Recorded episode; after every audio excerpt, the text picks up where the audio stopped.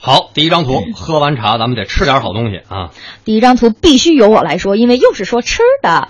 呃，这张图片非常的养眼，呃，是在一个棕色的桌面上摆着一个盘子，这个盘子呀，让人看了就特别有食欲。上面有金黄色的这个炒鸡蛋，是这种西餐的做法，把这个鸡蛋啊打碎了，然后做成这种散的花状的这种炒蛋。炒蛋上面还撒了好多这种 cheese 的碎条。鸡蛋旁边呢摆了四五块培根，啊，油煎过的这个培根看起来就特别香。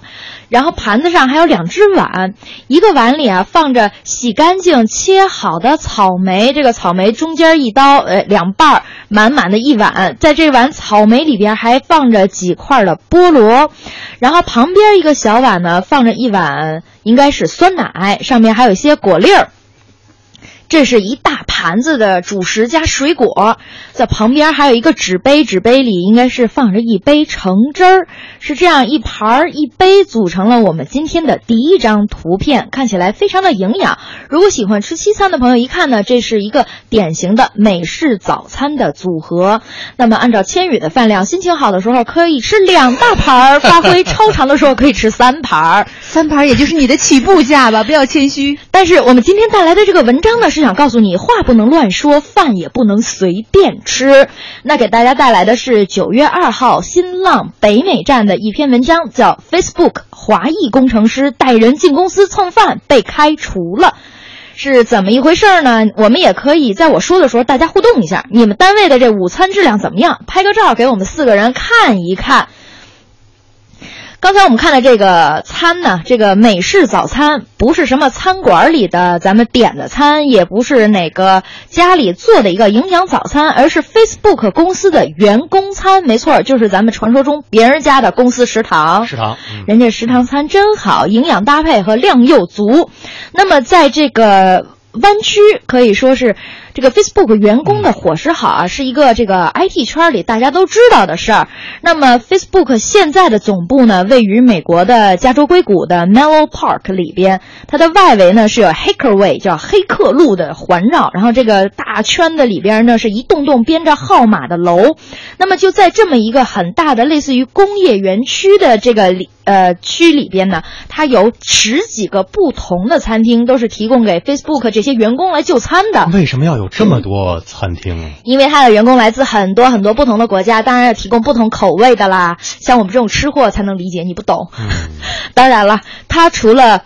呃，像 Fuki Sushi 这寿司，还有 Soar 这两个餐厅是从外部引进的。以外呢，其余的餐厅都是由 Facebook 自己在管理。那么有两个员工食堂，一个叫 Epic Cafe，还有 Living the Dream Cafe，两个这个以咖啡为结尾的这种，应该是叫餐吧或者叫咖啡吧，都是免费提供一日三餐的，而且经常会更换菜单，就是想吃就去吃就得了。对，你想吃就吃，而且我们经常的会给你调整这个菜的花样。样也不用刷饭卡之类的，不用刷脸就可以了。一看，刷个员工卡啊！像王冠在这个中央人民广播电台工作十年了，这阿姨卖饭的都认识你，进去随便吃就完了。而且他们这个经常换菜单，那也能让你在很长一段时间天天吃的不重样。我已经工作十二年了，还没有迎来这一天。人家还有不同的主题，什么 barbecue、汉堡、甜品、沙拉包一样这种一系列的餐厅。这是个科技公司还是个餐饮公司？这为什么没有把我招过去？你还说得下去吗？我有点饿了。那么他们就是这样的一个饮食的或者叫员工福利，去给几千号的 Facebook 员工去提供各式的选择。那么重点就是这些餐特别好吃，还免费，而且不光是对员工免费，而且员工可以带他的家人和朋友来这儿免。费的用餐，那么这么好的福利，难怪 Facebook 连续多年是高居全球的求职者最想去的公司排行榜。但就是这么样的一个公司的餐饮文化，最近呢有一个事儿，引呃可以说是震动了整个湾区或者整个这个西海岸的华人社区。那么就是一名华裔的，应该是工程师，他因为带了其他的人来他们 Facebook 公司的食堂蹭饭，被公司开除了。带了谁去？这就要说一下，刚刚我们说了，他带家人和朋友去公司吃饭是免费的，但是这个被开除的员工，他是通过一家旅游中介网站去带了所谓的游客去这个公司食堂吃饭了。什么样的网站？这个网站是为什么要开展这样的业务，或者说这是什么样的业务？这个旅游网站叫做半米。陪伴的伴，陪伴的伴，大米的大米。这个半米啊，我来给大家解释一下，它为什么叫这个名字，以及这个公司在之前我们从来没有听说过这家网站。这个半米的创始人呢叫做刘畅，我来介绍一下刘畅之前的从业经历。他在二零零八年的时候加盟了腾讯，长期负责公共关系业务。注意啊，他是腾讯出来的，并且曾经在三 Q 大战上流泪宣布腾讯的艰难决定，而被业界熟知。三六哦，零就是和他 QQ 说的，对对那场大战上，他露脸儿，然后一举成名。所以呢，很多熟悉刘畅的人啊，都说他一直热衷于旅游，去过很多冷门的旅游地。这次呢，他自己出来创业呢，也是筹划已久的。在五月份的时候，今年的五月份，有知情人士透露呢，说腾讯公司副总裁、公共关系负责人刘畅宣布从腾讯辞职了，自主创业，推出了个性化的旅游服务平台，之前叫吹米。为什么叫吹米呢？我们来看看它的几种米的结合。刘畅说呢，目前啊，中国每年都有大量的自由行的游客，渴望到别人的生活里走走。我我到一个地方来旅游，现在不再是坐着大巴车看看景点、拍拍照就完事儿了。我希望能够融入当地的文化，体验到更加极致的旅游，并且有有趣的朋友。我举个例子哈，就是说呢，呃，以二十年前北京为例，大家来北京玩会干嘛呢？看天安门到了，哎，到了，就比方说我说这个，到了崇文门内大街，呃，外大街，到了崇文门外大街，天坛东门，然后赶紧进去旗舰店照张相，哎照完相之后吃个老北京炸酱面。但现在觉得这没什么意思了，要再从那儿往北走，到了这个崇外的菜市场，到那儿去看看北京人是怎么买菜做饭的。对，你们每天日子怎么过？我过什么胡同里是什么样？Airbnb 什么之类，到阿姨家再吃一顿，去王然后冠家住一宿。对对，哎阿姨再给我做一个炸酱面，觉得那个更有意思。没错，早上起来要吃个豆浆油条，这才是北京。如果您要口味重点，还有豆汁儿。嗯我们来看看，他跟这样的喜欢出去体验当地的生活的人叫做游米，而那些最会玩、可以提供旅游服务的人叫做半米。就比如王冠提供他们家的一个沙发给你来住，并且第二天早上去给你买豆汁儿、胶圈儿的这些陪伴你的人叫做半米。而吹米呢，就是构建了一个个性化的旅游服务哪个平台吹字，吹牛的吹，吹牛的吹 就是最简单的这个吹米嗯。他认为在这个平台上，这个游米和半米他们能够互相结合，双向选择。我们被房雷这一把米啊搞得有点晕，这粥粥熬的有点有点晕，有点稠哈。来说说这个半米和这回的 Facebook 的午餐的关系是？说简单点，就是我弄了一网站，介绍大家去中央人民广播电台参观，陪着大家参观的是王冠。嗯那么老陶呢，可能从来没有来过电台，特别想看。那么我收老陶一百块钱门票，然后呢，我这边告诉王冠，王冠带我一个朋友去参观一下电台吧，顺便吃这边午饭顺便吃个午饭。我呢也不让你白陪着，我给王冠十块钱，我从中间挣九十。你干的就是半米的活儿。我干的其实是这个中介网站的活儿。那么老陶呢是这个呃油游客米油米，嗯那么王冠就是半米。我成立了一个平台，然后其实像这个刘畅他说的是这是一个分享经济啊，我分享了王这个活不错啊，你打算明天带多少人呢？王冠觉得十块钱他都乐意干。对你只要量大就可以了，可以谈啊。对，所以现在量大，Facebook 给这个工程师就开除了，因为他的那个在这边呢是以一个人二十美元的这个标准来带这些哎中国过去的游客去他们 Facebook 食堂蹭饭，于是这事儿呢被 Facebook 的呃人力 HR 部门知道了，就把它开了，。我们跟大家来互动一下，被开除冤不冤？你如果要是出现这种情况，你带我和老陶去你们单位吃饭，当然请注意是收钱的，千羽这个人贩子他是收了钱的。然后呢，你们单位会不会开除你啊？嗯，大家可以来互动一下，网管红人馆搜我们公众微信号，然后直接来发言就行了。问题出在哪？我觉得问题出在这个文化的不同，因为我们我们中国人用我们的文化来说，我们现在很多人到大学去参观，北大、清华，一一车一车，一群一群。到了暑假的时候，刚刚过去暑假，大家都知道，你到北大去参观是有限制的。你一个旅游车在那儿，可能一天能来几辆旅游车，现在要跟北大要商量。但是这个是免费，因为你想参观一个校园，你能看到啥？你啥也看不到，你只是像公园一样转了一圈而已。但是这是一个旅游项目，这对旅游公司来说非常重要。一群一群的学子，从小学到中学到大学都要来看，那使得这个生意非常火爆。所以在这里面就有一个问题了：如果我仅仅是校园转一圈，那是没问题的。但是如果你让比如大学生，大学生又有这种食堂免费的食堂来给你提供餐饮，那个就违反了整个我们说，如果北大是这么干，北大就不会不愿意。那等于我我给你提供全国中小学生的免费餐了，这不是薅社会主义羊毛啊？对，这是一个问题。再有一个，你这个学生还就算了，不要紧。你公司员工，你的时间和工作这个这个是在我这是规定的，我给你我给你工资的，你的工作时间是归我来支配的。你不能说你就算是下班时间，你应该离开这个公司，你不能再在这个公司了。如果你上班时间你带员工啊，你带你的家人或者带朋友来，你收费的就完全是不一样，是个商业行为。老陶说这些都没用，我想问问大家，如果那个我带您来参观直播间，您愿意出多少钱？王冠猴挂微信，欢迎大家来发言。我我其实想说，如果像王冠这样，他真收着钱了，那他还不算冤。你收了钱了，你做了这个违反公司规定的事儿，被开除了，那你真的就是活该。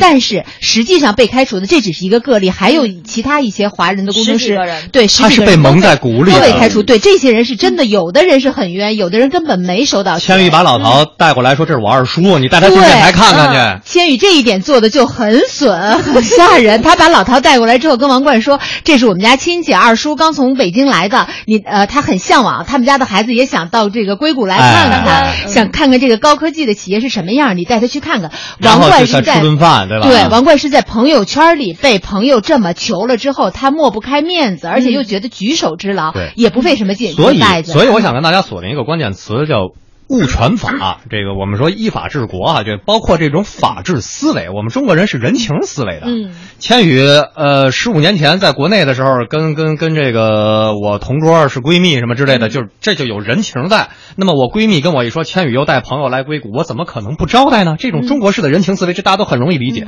但是我们的法治思维和物权思维是什么？我们现在是进入了分享经济的时代，但是请注意，您要分享的物权。这您要分享的东西得有你的物权吧？得是你自己。这中央人民广播电台的直播间，它不是我的物权呀，它是组织的物权呀，它是我们，它属于我们财产啊。那我没有资格去分享它的。我能分享的，像刚才房雷说的，我在 Airbnb 上登我们家的这个三室一厅，我能登一间屋，这是我有房本的。对，这我能分享。我滴滴什么这个车那个车的，我拉一拉一会儿活，或者我把车给老陶开两天，那车也是我的。对，这我能分享。但您说这单位食堂那本身是我的福利，但并不意味着是你的物权。包括你在单位工作的时间都不，所以我对大家来这儿参观愿意出多少钱？又来了。所以我们还要说一下这个，刚才那个房雷介绍的这个叫刘畅的这个女士，她原来是腾讯的背景，然后她就把这个 WeChat 呃叫微信带到了当地硅谷的华人圈，所以她这个其实这个网站可以说她在一部分分享了经济，只是她分享的咱们叫公家的那个经济，没有。分享到，其实是我们应该拿自己的东西出来分享，而不是分享别人家公司的资源。另外呢，它这个网站还有一个细节，它采用了欺骗的手段，就是它用了这个微信朋友圈的功能。我告诉王冠，你在这个硅谷工作，那你就把你那头像挂到我网站上，或挂我朋友圈里。我在网站公示，我有这样的资源。我在硅谷有很多工程师能带这些游八个 Google 的工程师，十五个 Facebook 的但其实王冠没有收钱，而且对于这个网站要去干嘛？又是否要去盈利？然后，王冠全一无所知。但是我们还是说，中国式人情思维，说，哎，这这这这这这，我这我这闺蜜什么之类的，你就用你头像，怕什么，对吧？到时候再说。我们说到这个食堂，可能是他侵占了这个呃公司的利益，或者说侵占了公司的福利。但是另外一方面，Facebook 这样的创意机构或者这种 IT 圈，它的还涉及到一个。